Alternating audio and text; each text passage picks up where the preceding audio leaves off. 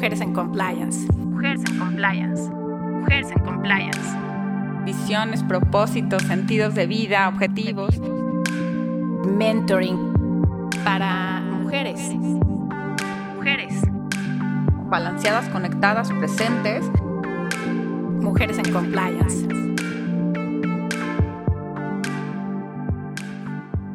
Hola, bienvenidas a un episodio más de Mujeres en Compliance. Recuerden que esta temporada nos estamos enfocando más en las competencias técnicas y el día de hoy tenemos como invitada a Alma Koch, quien nos va a hablar de protección de datos personales. Bienvenida, Alma. Cuéntanos un poco más de ti. Hola, Ana Caro, ¿cómo están? Muchas gracias primero por la invitación. Este, estoy muy emocionada de estar en este podcast con ustedes. Eh, yo eh, te platico rápido de mí. Eh, soy abogada, eh, estoy en la, Universidad Panamericana.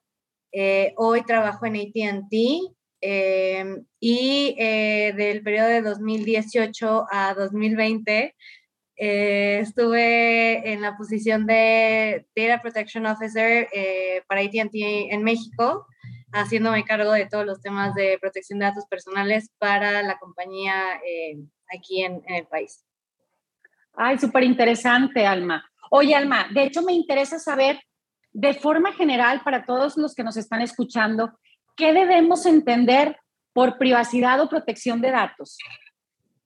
La protección de datos, eh, te puedo decir, se refiere básicamente a aquellas prácticas, salvaguardas y principios fundamentales que ponemos en ejercicio para proteger la información personal de nuestros clientes, empleados y demás colaboradores y que aseguran que mantengamos y ellos mantengan sobre todo el control de esa información. O sea, es un tema de autodeterminación de tu información personal.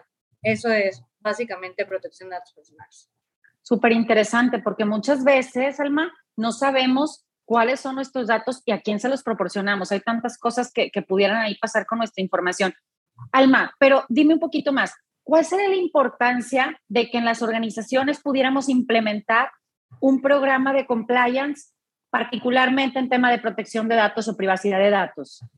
Sí, la verdad es que es un tema que cobra muchísima relevancia hoy en día. Eh, no obstante que la ley se emitió en 2010, el tema de protección de datos a nivel mundial no es tan nuevo como podría pensarse en nuestra ley, que no es tan nueva porque tiene 12 años, pero apenas eh, las organizaciones están tomando conciencia de cuál es la relevancia, ¿no? Entonces, eh, el INAI en los últimos años ha tomado mayor fuerza, ha, eh, bueno, ha impuesto sanciones a diversas compañías por mal tratamiento de los datos personales que, que, tienen. Em, entonces, precisamente para evitar un tema de contingencia dentro de tu organización, es que debes y repito, debes tener un programa em, en materia de protección de datos. Eh, y este programa debe atender a las características específicas que tiene la organización en donde pertenezcas, porque no es lo mismo ser una compañía de telecomunicaciones como somos nosotros que un hospital porque la naturaleza de los datos que cada uno de nosotros recibimos son distintos y por el tipo de dato que cada quien recibe, el tratamiento y la, la protección que se le debe dar es distinta. Claro, completamente de acuerdo contigo, Alma, y súper interesante cómo en cada diferente organización tenemos que adaptar ese programa e implementarlo con base a, a, los requisitos que debe tener cada uno de ellos, ¿no? Y el cuidado de esos datos. Alma, y otra pregunta, Alma. ¿Qué normas o leyes locales o internacionales son las que deberíamos de considerar o debemos prestar mayor atención para estar al 100 en todo este tema de protección de datos, tratar de tener nuestro mejor programa? el marco regulatorio en México eh, en temas de organizaciones privadas, como lo somos nosotros, eh, es la Ley Federal de Protección de Datos Personales en Protección de los Particulares, que es a la que me refería, que, se, eh, que entró en vigor en 2010. De igual manera, para el tema de autoridades públicas, existe la Ley General, no, la ley general de Protección de Datos eh, en materia de sujetos obligados. Esa es la que aplica para las entidades de gobierno, todos los, los organismos públicos. Y otra, otro reglamento que es muy importante tener en consideración, y esto va a aplicar eh, con base en el análisis que tú hagas de tu organización, es GDPR, porque GDPR es un ordenamiento que, no obstante sea europeo, que es el Reglamento Europeo de Protección de Datos, em, tiene cierto regulaciones en donde puede llegar a existir un tema de extraterritorialidad en la aplicación del reglamento, tratándose de sus ciudadanos. Entonces, eh, son ordenamientos que tenemos que, que, tener en consideración. También existen leyes nuevas como la ley de Brasil, el CCPA en Estados Unidos, pero yo te diría que para organizaciones privadas, lo más importante es tener en consideración uno, la Ley Federal de Protección de Datos, el reglamento, los lineamientos y hacer un análisis de si te aplica o no en alguna medida GDPR. Súper interesante todo esto que nos comentas, Alma. Alma, y para todos los que nos están escuchando, para todas estas mujeres en compliance que nos están escuchando, me encantaría que nos pudieras decir cómo podemos empezar. Pensamos que, que yo voy llegando a la organización y no tienen este programa, es ¿De qué manera yo podría empezar? ¿Cuáles son los primeros pasos y tus recomendaciones para decir, hay que empezar con este programa? ¿A dónde volteo si, si no sé qué me aplica como organización? Y me acaban de pasar esa, esa función, ¿qué hago? Porque acuérdate que a las mujeres nos pasa todo el tiempo eso.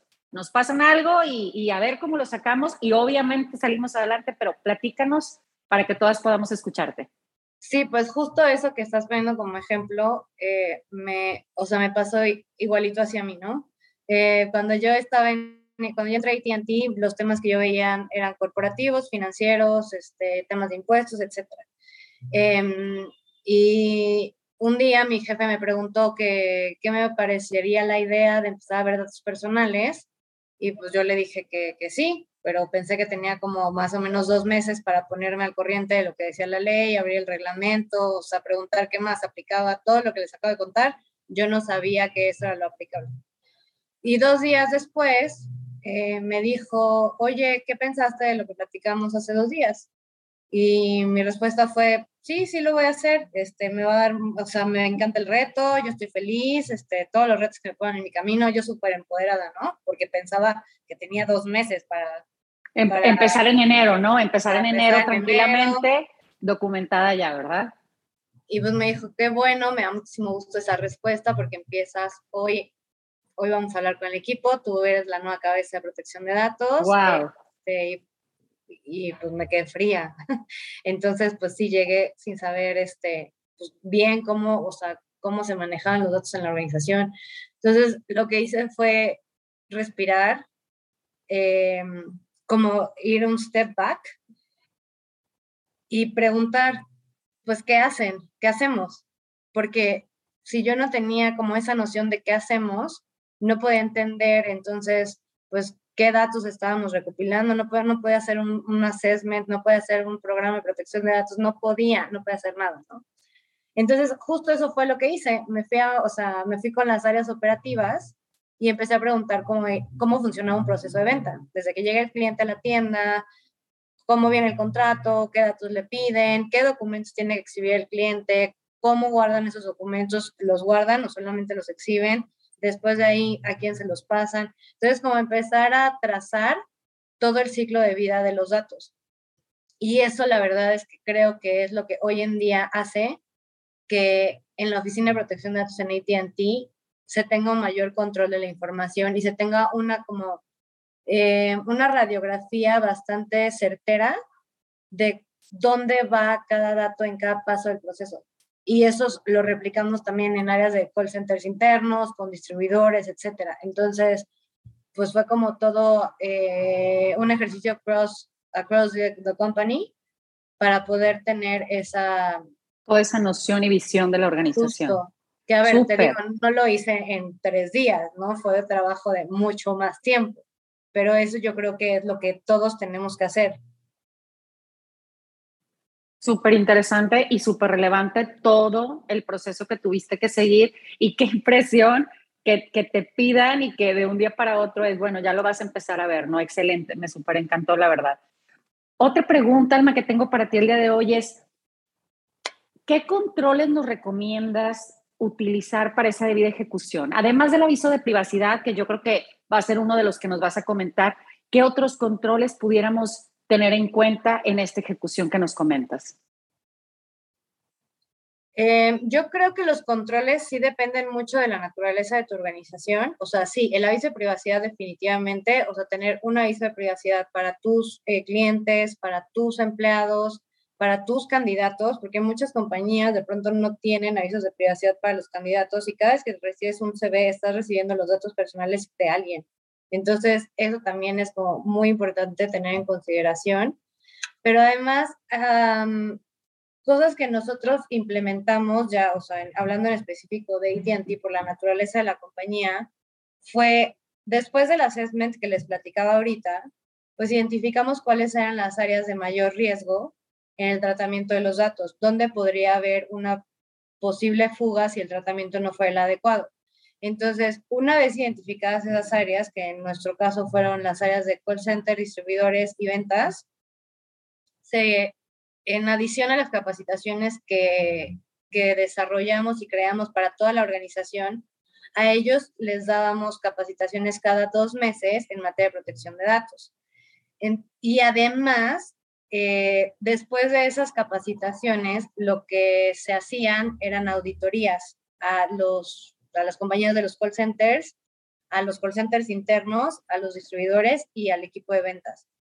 Ok, Alma, y perdón que te interrumpa, pero ¿y cada cuándo empezaron a implementar esas auditorías? Digo, para que todos los que estamos escuchando podamos saber un poquito más y entender más de qué manera lo podemos hacer, porque veo que es un trabajo bastante arduo, muy pesado todo lo que se tiene que hacer, además de conocer a fondo la organización. ¿Cada cuándo sería tu recomendación, tú que ya lo viviste, de empezar a hacer esas auditorías y esas revisiones? O sea, nosotros lo que hacemos son cada seis meses se audita.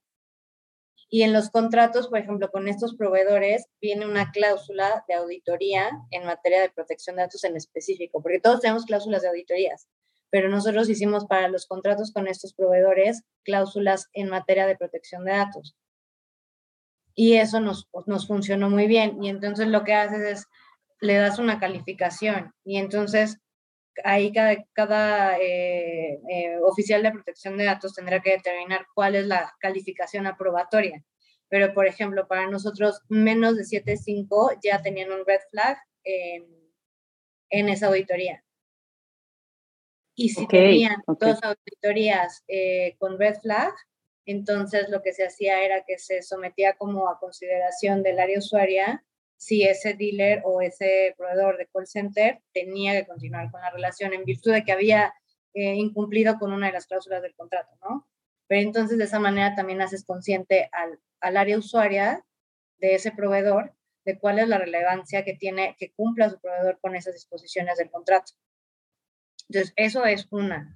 Otra de las cosas que también este, sirve como control en temas de protección de datos en adición a esa cláusula que te platicaba de, auditoría, la cláusula en materia de protección de datos de los contratos es bastante robusta en el sentido de que, por ejemplo, nosotros también tenemos, bueno, antes de la, bueno, no, todavía tenemos, pero... antes de la pandemia, ibas a decir seguramente. O iba a decir de la reforma de outsourcing. Ah, perfecto. pero pues que son muchas cosas. No, antes, este, pero no, todavía se tiene, pero se, se, revisitaron otras cláusulas. No, pero mi comentario era, eh, con, los, con las eh, compañías de headhunting, pues tú le pagas a esta compañía para que te reclute a una persona con base en las necesidades del puesto que tú tienes. Y entonces, por eso decía lo del aviso de privacidad para los este, candidatos. Lo que pasaba muchas veces y lo que nos llegó a pasar es que em, la, agencia de reclutación hacía un mal tratamiento de los datos del candidato y entonces como al final ellos iban a entrevista en AT&T, lo que hacen era ir al INAI y presentar una queja de, eh, o sea, una solicitud de ejercicio de derechos ARCO, porque nosotros como AT&T habíamos hecho un, un tratamiento inadecuado de sus datos personales pero al tener esta cláusula con, el, con la agencia de headhunting, donde ellos están prestando el servicio y ellos son responsables de esta información, o sea, ellos son los encargados, de esa manera nos protegimos frente al INAI para decir, No, a ver, yo no hice el maltratamiento de datos, yo únicamente recibí y yo sí los conservé y los destruí. Aquí el problema es con la agencia de reclutamiento. Entonces, y ahí, por ejemplo, es importante tener, perdóname, exacto. No, muy no, importante tener ese tipo de cláusulas en los contratos porque al final, si no las tienes, la sanción del INAI va hacia ti y no hacia quien efectivamente eh, hizo el maltrato de datos. Claro. Y, y, otra pregunta que te, que te iba a hacer, y, y, no sé si parte de estas auditorías que comentas, Alma, y todo este proceso, es justo cómo, cómo lo podemos medir, o sea, cómo podemos medir ese impacto, porque comentabas ahorita algo súper básico, el hecho de que alguien me entregue un, un currículum, un currículum, perdón, eventualmente lo tenemos, lo guardamos, y, y, si, no, si no firmó esa persona el aviso de privacidad cuando te lo mandó, ¿cuál es el riesgo que pudiéramos, que pudiéramos estar corriendo ante esa situación? Entonces, ¿de qué manera podemos medir ese impacto?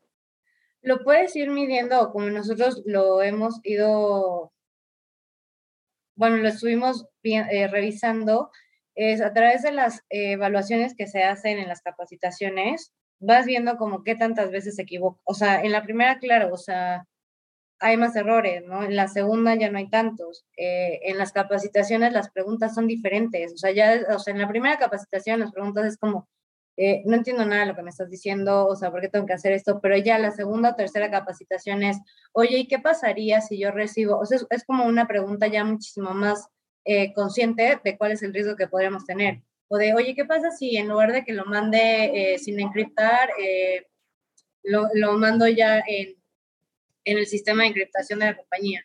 O sea, ese tipo de preguntas te van enseñando que vas alcanzando un nivel de madurez entre tus empleados y entre todos los equipos con los que estás trabajando. No es tan tangible como hacer un examen normal y decir, oye, sacaste 5, te sacaste 10, sino que lo vas viendo como en la madurez o en, temas donde, en proyectos que en la compañía empiezan a, pensar y a, y a, germinarse, tú estás desde la germinación y ya no estás cuando la planta está termina de crecer y le tienes que cortar hojas porque son cosas que desde el punto de vista de protección de datos no podrían llevar un proyecto. Entonces, como son esas cositas que, que en donde puedes ir haciendo la medición, ¿no? Sí, completamente de acuerdo. La verdad es que todo esto que nos comentas es súper interesante. No sé si se nos esté pasando algo más, Alma, que nos quieras comentar, porque sé que es muchísimo material. Muchas personas que nos están escuchando a lo mejor no tienen tanto conocimiento de, lo que son los derechos ARCO. No sé si, si tengas oportunidad todavía, creo que estamos en tiempo que nos pudieras complementar un poquito con todo este tema de derechos ARCO para que todas las mujeres en compliance que nos están escuchando puedan aprender un poquito más de, toda esta experiencia que tú tienes. Sí, a ver, los derechos ARCO son este, eh, derechos que Sé que hay varios, pero, pero quiero que me expliques porque al inicio yo pues recuerdo... más son cuatro, la verdad. Ok, ok. Los derechos ARCO se llaman así porque son cuatro derechos que están eh, contenidos en, la ley de protección de datos, eh, en la de particulares en específico. Eh, el, y es un acrónimo, ¿no? ARCO se refiere al derecho que tienes al acceso de tu información, ¿no? Entonces, tienes derecho a saber qué tiene cada compañía de ti. Esa es la A. La R es la rectificación, es el derecho que tienes a que si el dato que tiene eh, el responsable es equivocado, o sea, por ejemplo, mi nombre si estuviera escrito con eh, Alma eh, sería Almi, ¿no? Entonces yo tengo derecho a que pongan mi nombre como es, esa es la rectificación. Okay. La C se refiere a la cancelación, de, o sea, que yo solicito que todos los datos que tienes míos se cancelen, o sea, ya no los puedas utilizar y oponerte es, y la O es la de la oposición, de que te opones al tratamiento de tus datos, no a que los cancelen, que sí es muy diferente la cancelación de la oposición. Sobre la cancelación pides que se eliminen. Y, y una pregunta, porque yo he escuchado y no sé qué tan cierto sea, es, por ejemplo, en, en una institución financiera como la que trabajamos de este lado, si, si yo te digo, es que yo quiero que canceles mis datos, yo quiero que ya no los tengas, pero al yo tener una relación contractual contigo, yo tengo, yo tengo derecho de tenerlos, ¿estamos de acuerdo? ¿Nos pudieras platicar ahí, ahí qué pasa en ese caso? Mientras tengas la relación contractual y necesites esos datos para prestar el servicio a esa persona, pues tú no los puedes cancelar. ¿Por qué? Porque entonces la otra persona, o sea, el titular de los datos se quedaría sin servicio o tú te podrías ver imposibilitado para cumplir con tu obligación contractual con tu cliente. Entonces, en esos casos, pues no procedería la cancelación, o sea, no puedes cancelarlos todos. O más bien, esta persona no se podría oponer a que hagas tratamiento de todos sus datos. Podría pedirte que, se, o sea, no sé, por ejemplo, pasa mucho en, en temas de marketing, ¿no? Yo me opongo a que me mandes publicidad. De acuerdo. En el instante en que la persona deje de ser tu cliente, puedes perfectamente recibir una solicitud de cancelación para dejar de tratar sus datos. Pero mientras tengas una relación contractual, no podrías. De acuerdo. Y ahí también, sé que es otro tema aparte, pero yo también he escuchado algo y me voy a salir de, de rumbo el tema del REUS. Y, y, yo sé que en el REUS es otra situación que está del lado de las instituciones financieras y que ahí los usuarios también se pueden registrar cuando no quieren, por ejemplo, que las organizaciones los busquen para efectos de ofrecerles temas de publicidad y todo. Y creo que funciona similar a lo que me comentas, de que si tengo una relación contractual contigo, sí puedo contactarte porque al final lo hago por el compromiso que tengo contigo como, como, como contrato, ¿no? Algo así, algo así funciona, ¿verdad, Alma? Sí, y que pasa mucho que, o sea, por ejemplo, eh, es un tema que hay que cuidar un, montón, sobre todo en los equipos de marketing, ¿no? Porque, o los de ventas. Eh, puede ser, en nuestro contrato, por ejemplo, viene una casilla que tú marcas que no quieres recibir publicidad o, bueno, más bien que sí quieres recibir publicidad, la marca si sí la quieres, si no quieres la tienes que dejar vacía. Entonces, por regla general va a venir vacía. Hay personas que la marcan, pero puede ser que esa persona esté en el Reus. Entonces, tú tienes que hacer como un doble check para ver, ok, en el contrato dice que sí quiere recibir publicidad, pero esta persona está en el Reus. Entonces, no le puedes mandar publicidad tampoco. Entonces tienes que tener como mucho cuidado de revisar los dos. Sí, de hecho, aquí, por ejemplo, también, y sé que tenemos algún plazo, Alma, que es tú te inscribes en el REUS y entonces tienes algún plazo que tú también tendrías que rectificar tus datos, por ejemplo, para decir que continúas sin querer recibir publicidad o promociones de algunas organizaciones. Justo. Sí, y a ver, ¿y a quién no le ha pasado que le hablan de, o sea, de, cual, de donde sea, y te dicen, hola, ¿quieres una tarjeta de crédito nueva? Y, y no saben ni de dónde obtuvieron tus datos, ¿no? Entonces, este, ese tema es pues, eh, muy, muy, lo tiene muy presente el INAI, por ejemplo, y pues no te quiere hacer eh, acreedor a una sanción por tener eh, malas prácticas en el manejo, en el tratamiento de los datos personales. Súper interesante, Alma, todo esto que nos comentas, la verdad. Una cosa que no les dije que también es muy importante en temas de controles eh, y es muy importante es tener un inventario de los datos personales que tienes y hacer el distingo entre los datos personales y los datos personales sensibles y los datos financieros. Porque dependiendo del tipo de dato que tú tengas, es el tipo de protección que vas a tener pero no puedes implementar las protecciones si no sabes qué datos son. Y por eso es súper importante el, el inventario. Súper de acuerdo. Oye, se nos está terminando el tiempo, Alma. No sé si quieras comentar algo más para finalizar. Ya nos comentaste de toda la importancia de, firmar un aviso de, privacidad, del derecho SARCO, de la importancia de validar si, nuestros clientes tienen o no la autorización para que podamos hablar con ellos o no cuando no se tiene una relación contractual, los, candidatos o posibles prospectos. ¿Algo más con lo que quieras cerrar? Pues creo que me gustaría repetir em, que lo más importante es que hagas un análisis de tu organización. Súper, súper. Bueno, eh, se nos acaba el tiempo, la verdad, Alma. Te agradezco muchísimo el haber estado el día de hoy con nosotros. Súper valiosa toda esta información que nos comentas. Y le damos las gracias a toda la comunidad. Nos vemos, si Dios quiere, en un, en un episodio más de Mujeres en Compliance. Gracias, Alma. Gracias.